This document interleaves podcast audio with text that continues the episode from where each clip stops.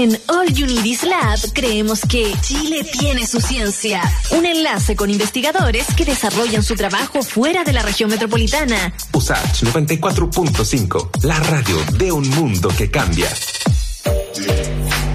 Bueno, les recordamos eh, el WhatsApp, por supuesto, donde pueden escribir, no solamente hacernos comentarios sobre el programa, sino que preguntas en tiempo real, porque los estamos leyendo, estamos por supuesto en vivo haciendo All You Need is. Es el más 569 88 81 50 17. Vamos a estar conversando sobre temas eh, geológicos, porque hubo un descubrimiento que ya le adelantaba al principio, y también a la, la segunda mitad de nuestro programa con nuestra panelista de tecnología. Así que ahí están los dos temas. Si que quieren comentar, les repito el WhatsApp, más 569 88 81 50 17. Oye, Iván. Dime. ¿Qué te parece si damos algunas pistas de lo que vamos a conversar a continuación? Porque yo estoy segura que muchos de los seguidores y seguidoras de All Uniris Lab les gusta la paleontología, les gusta hablar de los hallazgos. Sí. Entonces, ¿qué te parece si dejamos las cartas sobre la mesa? En una de esas también entra ahí alguna pregunta para nuestro entrevistado. Bueno, los eh, cocodrilos, así como a modo de contexto, eh, aparecieron al- a comienzos del periodo Jurásico, casi al mismo tiempo que los, que los dinosaurios, y en pocos millones de años invadieron el medio marino, convirtiéndose en grandes depredadores de peces y de otras criaturas acuáticas. Y el 2014, científicos chilenos y argentinos descubrieron restos del esqueleto de un cocodrilo prehistórico de 148 millones de años en la Patagonia chilena. Se trataría de uno de los pocos que habitaba la tierra firme junto a los dinosaurios de ese entonces. Esta especie ocupa un lugar clave en la historia de los cocodrilos, según lo revela la estructura del cráneo, de sus patas traseras, y por esto puede considerarse el ancestro de los cocodrilos modernos. Algunos incluso han titulado el abuelo de los cocodrilos Buen modernos. nombre. Sí, el buen nombre. Eh, bueno, esto fue recientemente publicado en la revista Scientific Reports y por eso vamos a conversar con uno de los investigadores que estuvieron tras el hallazgo, Manuel Sares, quien es geólogo, académico e investigador de la carrera de geología de la Universidad Andrés Bello. Manuel, ¿cómo estás? Abrazo grande y gracias por conversar con Radio Sacha. Hola, bienvenido. Sí, hola, eh, hola, buenas tardes.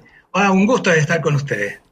Manuel, también estuviste tú, eh, o fuiste parte del equipo, digamos, eh, del que, que vio el hallazgo del Chilesaurus y este mm, cocodrilo, esta especie que se, que, que este hallazgo, también forma parte de una gran fauna de reptiles que incluye justamente ese, eh, el Chilesaurus y otros grandes dinosaurios de cuello largo.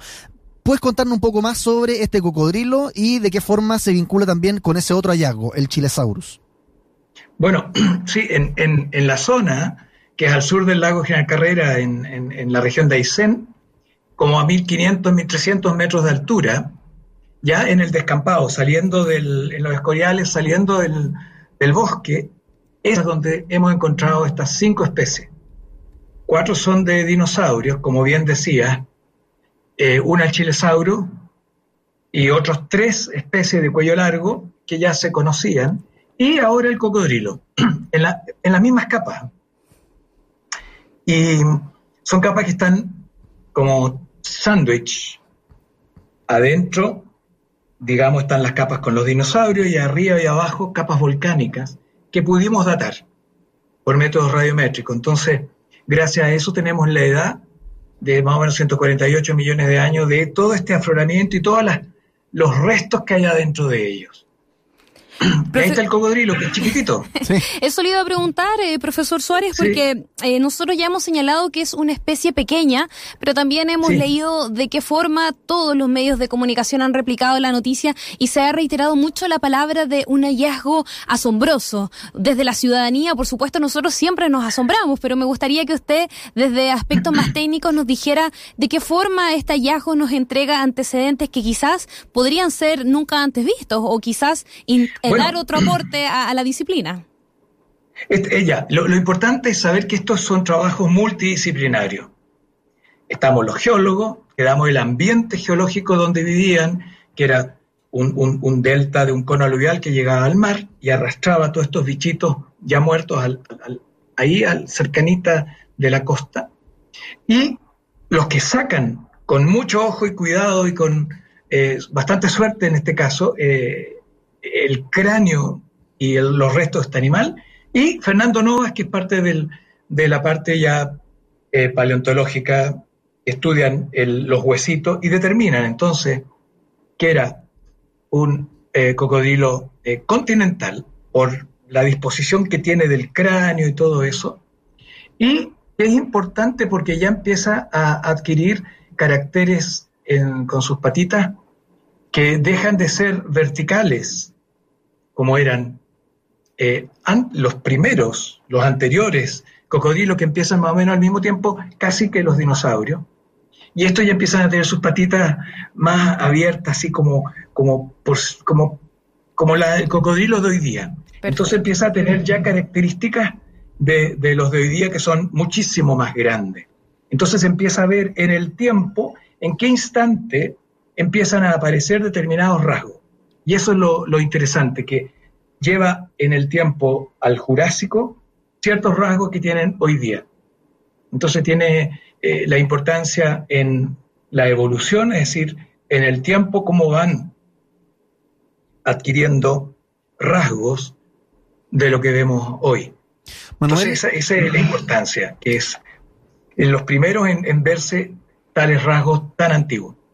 Manuel, bueno, le recuerdo a los que nos escuchan por la 94.5, estamos hablando con Manuel Suárez, geólogo, académico e investigador de la carrera de Geología de la Universidad de Andrés Bello, justamente eh, sobre este hallazgo en la Patagonia chilena, eh, de una especie que, que, han llamado el abuelo de los cocodrilos modernos, en particular se llama el Burkesuchus malingrandensis. Me, complicado el nombre, pero lo pude decir sin lo complicaciones. eh, Manuel, eh, este pequeño Burkesuchus, que de hecho mide, entiendo, no supera los 70 centímetros, según lo que ustedes dijeron, está ubicado justamente muy cerca al, antepasado común de los cocodrilos que viven hoy. Si podemos profundizar en aquello, porque también eso ha llamado la atención eh, de qué forma, ahí tenemos por los que nos ven en Santiago Televisión, el que está abajo es una imagen de, este hallazgo, eh, de qué forma eh, se ganó ese apodo, digamos, ese título del abuelo o el antepasado del cocodrilo moderno, porque de alguna forma entiendo yo, nos puede hablar de, de, cómo se, se, fue modificando la anatomía y se adoptó la, la vida actual, anfibia. Eso. Sí, exacto. E, e, esa, esa, es lo que yo decía, tiene ya características de los de ahora en aquel tiempo. Entonces ya uno puede decir que es el tatara, tatara, tatarabuelo, porque no es, es, bastante más lejano en el tiempo. Y el, y el nombre, el interesante el nombre Mayín Grandense, que es por el pueblo cercano ah, claro. al, al sitio, digamos, en Mayín Grande. Entonces se le hace, y como estamos trabajando hace mucho en la zona con la gente de Mayín Grande, eh, entonces lo obvio era darle ese nombre. Eh, claro, claro, un bello homenaje además también, profesor. Eh, también eh, reflexionando un poco sobre el hallazgo, muchas veces estas distintas pistas, ¿no? Que se van identificando permiten hacer una reconstrucción, ¿no? ¿De qué forma a través de este hallazgo quizás se pueden entregar mayores elementos para comprender, por ejemplo, quizás los hábitos de la especie? Ah, eso ya. Sí, ahora, por ejemplo, en este, eh, lo que se ha encontrado eh, es que tiene también en los oídos plaquitas que puede cerrar el oído cuando se zambulle mm. en el laguito, o sea que eh, usaba ambientes lacustres de lago y igual que cuando uno se pone taponcitos o algo, él también tenía ya ese, ese artefacto. Era un nadador equipado, profesor. Más o menos, sí, empezando ya a tener y probablemente se alimentaba de pequeños bichitos que habían eh, invertebrados. Lo que nosotros estamos viendo que en, las, en la zona, bueno, aparte de, todo, habían troncos de árboles también, eh, hojas, tiene que haber habido obvio, y eso es lo que comería los dinosaurios, más bien que eran herbívoros. Y todavía no sabemos bien qué comía este, pero era de pequeñito, entonces comía eh, pequeños bichitos, tal vez huevitos de dinosaurios, no sé. Manuel, eh, los lo últimos eh, años, bueno, yo mencioné al principio que también eh, tú fuiste parte del equipo tras el hallazgo del, del, Chilesaurus, o sea, se puede hablar de, yo creo, con propiedad, de un, de un auge de la paleontología en particular, entiendo, del periodo mesozoico, mesozoico acá en Chile, por el Chilesaurus, el, el, del cual estamos hablando ahora también, y esto ha llevado a, a académicos como tú también a formar, por supuesto, proyectos de divulgación científica, proyectos museográficos.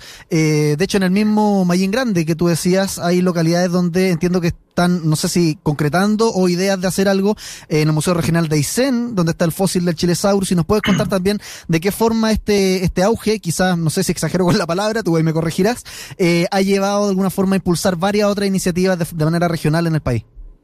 Sí, mira, eh, además eh, en el auge podemos decir que en la parte norte del lago Gran Carrera, en rocas más jóvenes, marinas, encontramos un plesiosaurio que se lo publicado la semana pasada en, el, en una revista también internacional, el Cretaceous Research. Pero se encontraron pocos elementos que solamente eh, permiten determinar que era un plesiosaurio, o sea, un reptil marino de cuello largo. Lo, lo, asemejan a decir una tortuga con una serpiente, una cosa así. una fusión. Un híbrido.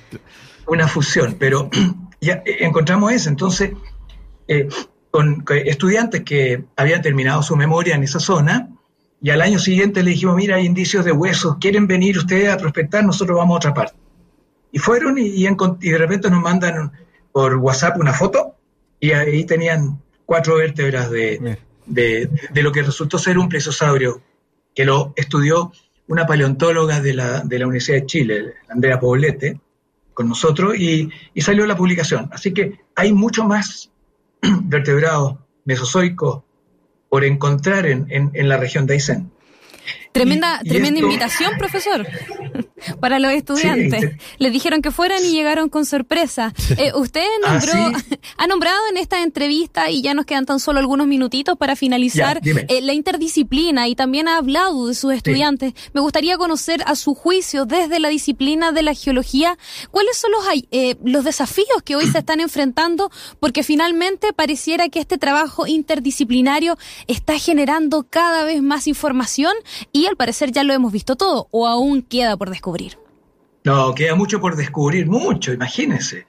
Eh, muchísimo. Y, lo, lo, interesante que también esto genera varias eh, cosas positivas. Una, eh, el, desarrollo de, la región de Aysén apuesta mucho al turismo de intereses especiales en un principio. Y naturalmente eh, conocimientos de que en un cerro allá arriba hay dinosaurios, en el otro hay plesiosaurios. También hay otras zonas con eh, mamíferos de unos 18 millones de años, eh, extintos también, que se extinguieron. Y están cerquita de donde están los dinosaurios. Entonces, hay toda una riqueza paleontológica en la región de Aysén que a la vez a la misma gente que vive ahí les da una, una, es parte de su patrimonio. Entonces saber que parte del patrimonio de la zona, parte de los lagos, los glaciares, las cordilleras, están estos fósiles, que son páginas importantes del, pasado de, la Tierra y, de nosotros mismos. ¿Y cómo es la relación Esas son cosas importantes. Y el Museo Regional de Aysén está involucrado en nuestro proyecto y trabajando bastante mano a mano en todo lo que estamos haciendo. Tú hablabas de la, conciencia que tienen los, distintos pobladores de la zona respecto de, que esto es un patrimonio. Y ahí quería también profundizar en la, importancia de la ley del Consejo de Monumentos Nacionales, que justamente protege y establece que, digamos, eh, todo fósil, si es que se encuentra, no, no llegar y sacarlo. Entonces, si puedes como profundizar justamente, no solamente en lo que dice esta ley, sino en la importancia de alguna forma de, divulgar este conocimiento, porque, eh, como tú dices, falta mucho todavía por encontrar. Entonces, no es es extraño pensar que de acá a 5 o 10 años más, en un terreno privado del sur de Chile, pueda también nuevamente darse un hallazgo de este tipo y cuál, cuál es el procedimiento que, generalmente se toma cuando, cuando esto ocurre. Ah, mira, lo que ha pasado ahora, el, hallazgo en territorio de un señor, eh, Eliberto Leile, campesino de la zona, que ha sido nuestro riero él, eh, su familia, sus hijas, porque recién ahora tiene nieto hombre, ha tenido pura hija. Y él está muy consciente de que hay que cuidar Y en general, ya eh, toda la gente del, del lago de Carrera, al menos en la parte de Guadal, Mayén Grande, Chile Chico, saben la importancia de los fósiles que hay que cuidarlos. Mm. Hay otra parte que había fósiles que eran más bien conchitas y cosas de ese tipo, que eh, cierta época los turistas picoteaban y se llevaban una y ahora ya los guías de turismo y todo el mundo sabe que eso no se puede hacer. Eh, es, es, una enseñanza y los que mejor pueden cuidar una zona son los que viven ahí. Así que eh, eso, eso ya se está estableciendo en la zona. Claro, profesor. Y para trabajar esta zona de los dinosaurios yo he tenido que pedir permiso y el, y el Consejo de Monumentos Nacionales me lo ha otorgado. Qué para buen, poder hacer este tipo de trabajo. Qué buena reflexión, profesor, porque como dice la frase, para cuidar algo hay que conocerlo, ¿no? Y de ahí también el valor de que las investigaciones científicas también puedan salir hacia, hacia, la ciudadanía, ya sea a través de la comunicación de los papers científicos o también los proyectos de divulgación científica. Manuel Suárez, geólogo académico e investigador de la carrera de geología de la Universidad Andrés Bello de la UNAV. Muchas gracias por estar con nosotros y con nosotras aquí en All Unities Lab. Que tenga buena tarde y buen fin de semana también. Igualmente, y muchas gracias por la invitación. Chao. Hasta luego.